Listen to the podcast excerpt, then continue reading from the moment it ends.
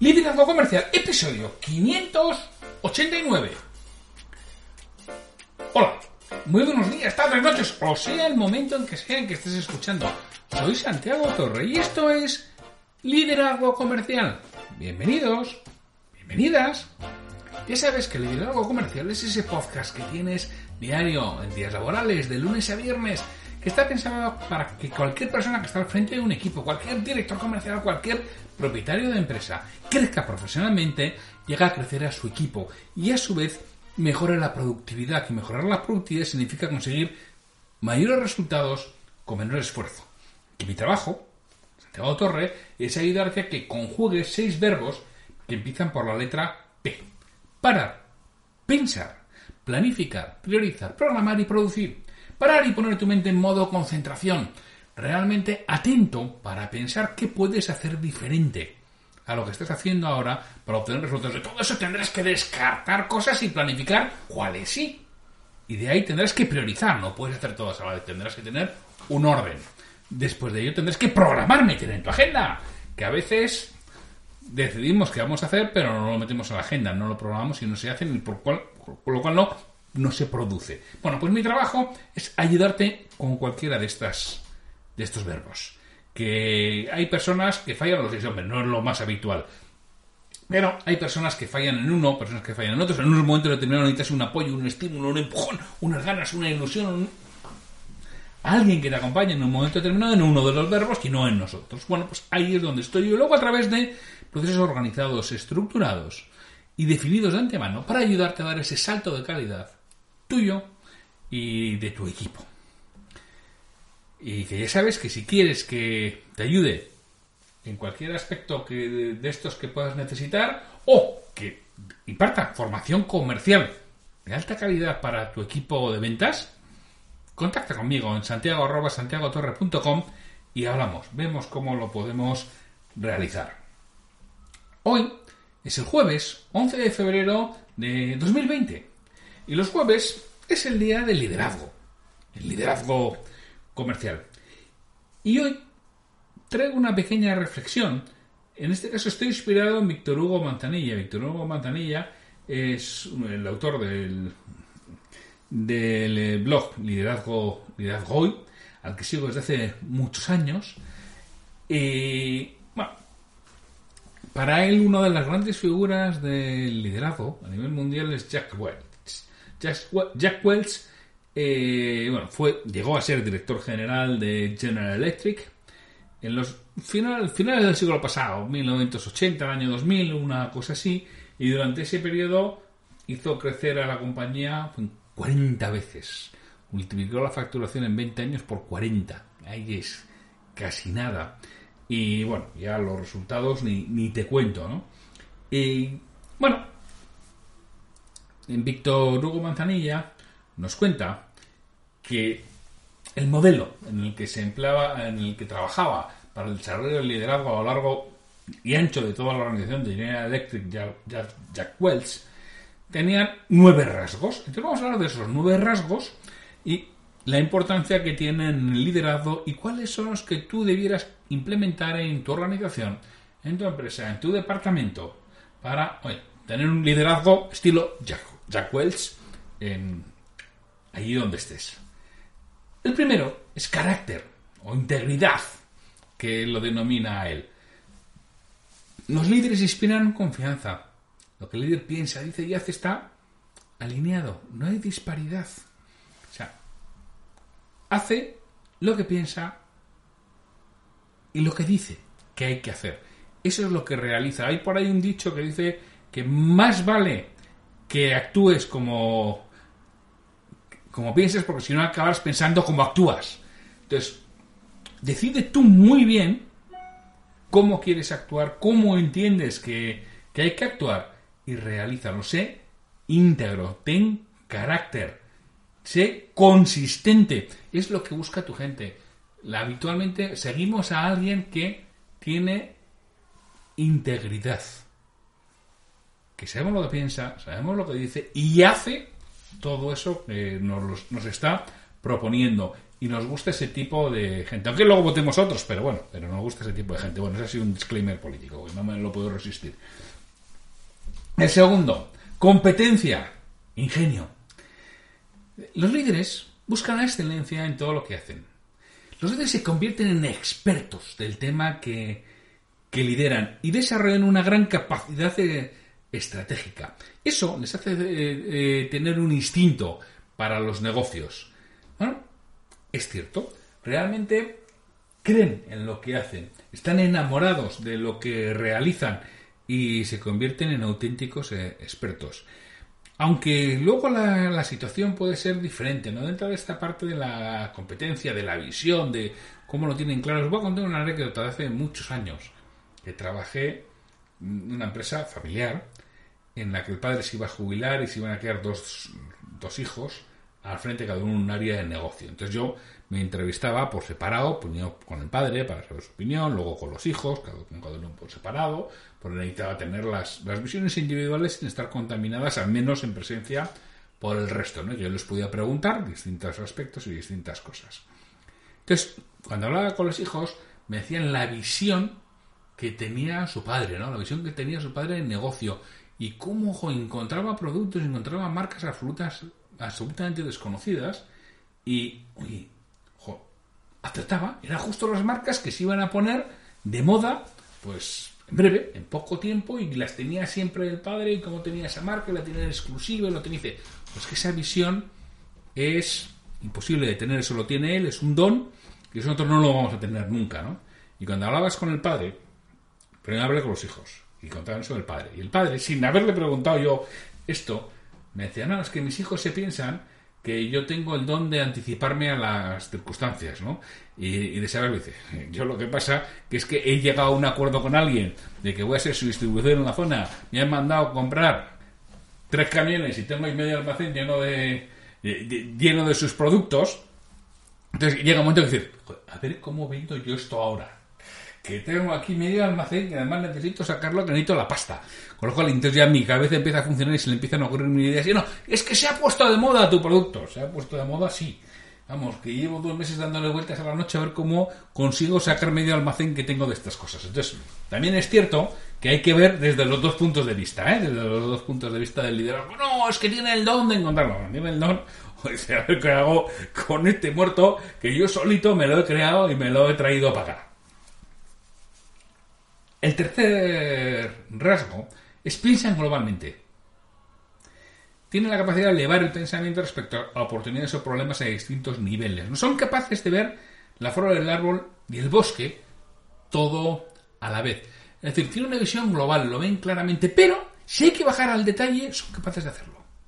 Son capaces de coger papel y boli e ir desglosando y ir detallando y llegando al último de los puntos, que no todo el mundo es capaz. O sí, pero quizá no lo hacemos, no hacemos ese esfuerzo. Los líderes de verdad hacen ese esfuerzo. No solamente se limitan a la visión global, que es esencial y fundamental tenerla, sino son capaces de esa globalidad al más mínimo detalle, pero ojo, solo en aquellos aspectos que tengan trascendencia, que tengan importancia, que realmente merezca la pena meterse allí y no en todos. Y cuarto rasgo, enfocados a los clientes. ¿Entienden que el negocio existe por los clientes?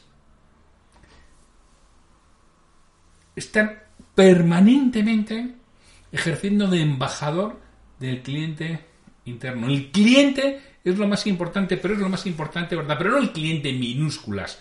Ese, ese cliente, no, no, el cliente en mayúsculas. La mentalidad, la filosofía, la orientación permanente hacia el cliente. Toda la organización tiene que estar pensando en cómo voy a satisfacer mejor a mis clientes. Cómo voy a hacer que estén más contentos, ¿Cómo voy a, no solo que me compren, sino que sean embajadores de mi marca? Ese, liderazgo tenía Jack Welch. Y ese liderazgo es importantísimo en todas las organizaciones. Hay que mirar mucho más hacia afuera que hacia adentro. Porque quienes no, quienes no son tan grandes quizás están pensando en procesos, en pasos e incluso en beneficio de corto plazo. El líder de verdad, el liderazgo inspirador de Jack Welch, está pensando siempre en el cliente en cómo mejorar esa satisfacción del mismo. El quinto rasgo son receptivos a los cambios. ¿Entienden? Que el cambio es una constante, que el cambio es inminente, lo aceptan, lo promueven, porque saben que la organización tiene que estar permanente en permanente evolución, entienden las nuevas reglas del juego, se enfrentan directamente al cambio y por eso maximizan las, las oportunidades que el cambio les ofrece. No les da miedo, no son unos inconscientes y no es cambiar por cambiar, aunque a veces sí lideran algún cambio por cambiar, pero es gente que acepta el cambio. Al final, a los humanos una de las cosas que peor es la incertidumbre. Por eso la gente no quiere emprender, por eso la gente quiere ser funcionario. Porque otra cosa no tendrá, pero certidumbre es lo que tiene un funcionario. Mientras que el emprendedor lo que tiene es una incertidumbre absoluta sobre lo que va a suceder con su futuro. Y no le gustan los cambios. En cambio, al líder, al líder inspirador, tipo Jack Welch, acepta el cambio. No es que le guste, lo acepta, es que así tiene que ser. Es que tengo que aceptar que las cosas van a cambiar, que me gustaría que fueran siempre iguales dentro de mi zona de certidumbre. Ya, pero eso es utopía y eso dura poco y tengo que tener una organización en permanente estado de alerta para cambiar y para cambiar rápido porque el mundo evoluciona y puede revolucionar como lo hemos visto no hace mucho de un día para otro y aquellas organizaciones que están que son proclives al cambio que saben hacerlo que no lo temen que no tienen ese miedo ese enfrentamiento esa barrera son las que realmente pueden enfrentarse, enfrentarse a él e ir evolucionando y el resto van a tener una problemática tremenda. El sexto rasgo son buenos comunicadores. Trabajan consistentemente en sus habilidades de comunicación.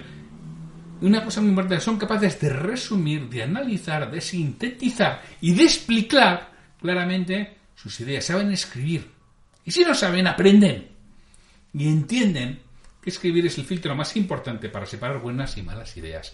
Pararse a pensar. ¿Os suena algo? Eh, parar, pensar. Bueno, pues esto lo realizan estos líderes. Y además luego se desarrollan en la comunicación. Porque no solamente tengo que tener una buena idea, tengo que saberla comunicar. ¿Cuántas buenas ideas no hemos tenido y no las hemos sabido comunicar? No las hemos sabido vender. Decimos, es que no he sabido vender la idea. No, señor, no he sabido comunicarla. Primero porque igual no estaba tan clara en tu cabeza. Y ellos saben que tienen que ser vendedores, saben que tienen que comunicar, saben que tienen que relacionarse, saben que tienen que llegar al corazón de las personas para a través del corazón acabar llegando a la mente de las mismas. Y para ello tienen que esforzarse mucho en cómo comunican, cómo se relacionan con, los demás, cómo venden sus ideas, cómo las transmiten, cómo ilusionan a los demás en todo esto que es lo que, lo que ellos quieren realizar y necesitan realizar. El séptimo punto es construyen equipos efectivos. Contratan y atraen talento. ¿Por qué? Porque son colaboradores. Colocan las relaciones por encima de las metas personales. Y, por supuesto, consiguen que su equipo entregue resultados. Desarrollan muy buen equipo. Al final, las organizaciones no son más que las personas que trabajan con ellos y las relaciones que tienen entre ellas. Y eso lo tienen muy claro los líderes inspiradores tipo Jack Welch, y en, el que ellos están construyendo permanentemente equipos y haciendo que estos equipos se desarrollen entre ellos, puedan incluso hasta competir en determinados momentos, pero siempre desde el punto de vista sano y de un equipo que funcione adecuadamente, que tenga las tanto las esencias, que las esencias decimos que es lo que tiene que tener cada uno de los miembros de, ese equipo, como las claves del equipo ganador, que las claves del equipo ganador tienen mucho que ver con el propósito, con el para qué, con el objetivo común compartido y por supuesto con las normas de lo que espero de cada uno, que se lo diga y se lo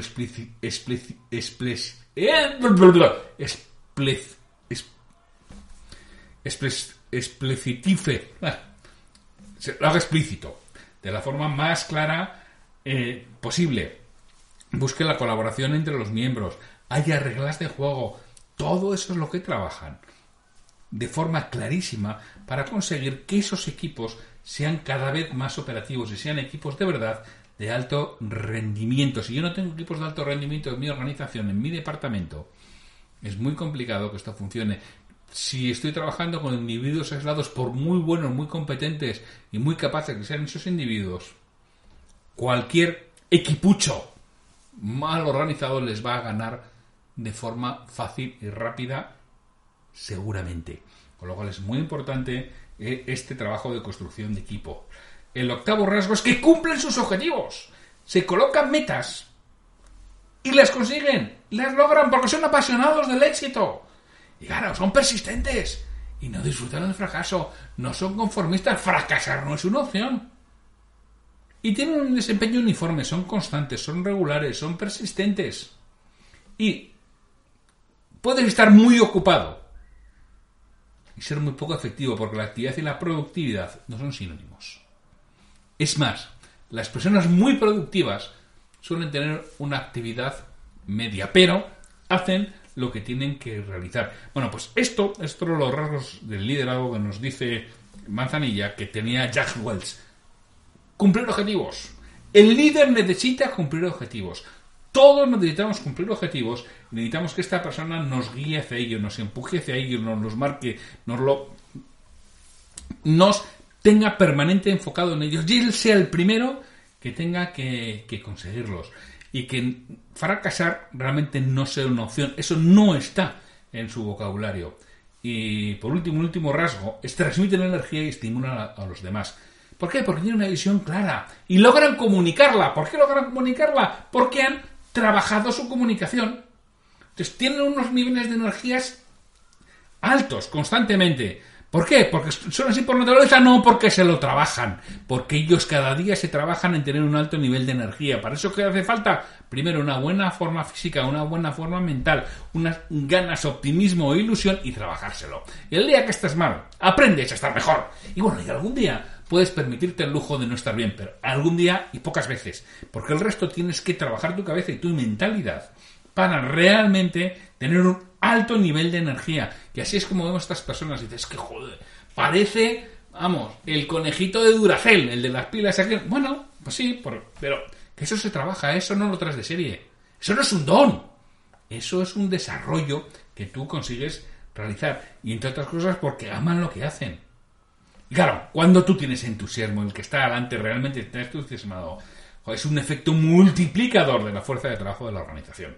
Si encima has trabajado con equipos que los has hecho efectivos, que están orientados en el cliente, que no les importa afrontar cambios, pues todo esto acaba siendo un dinamizador tremendo de la organización con la que con la que trabajas. Y esto es lo que nos cuenta Manzanilla de lo que era Jack Welch, que para él ha sido uno de los mayores líderes, uno de los mejores ejecutivos del siglo XX y uno de los mayores líderes que multiplicó en 20 años la empresa que lideraba por 40 a nivel de, de facturación. Os repito los nueve rasgos que es integridad, competencia, piensa globalmente, enfocado en los clientes, receptivo a los cambios, buen comunicador, construye equipos efectivos, cumple los objetivos y transmite energía y estimula a los demás. Así es como, como tiene que ser el modelo de liderazgo auténtico de Jack Welch, que es que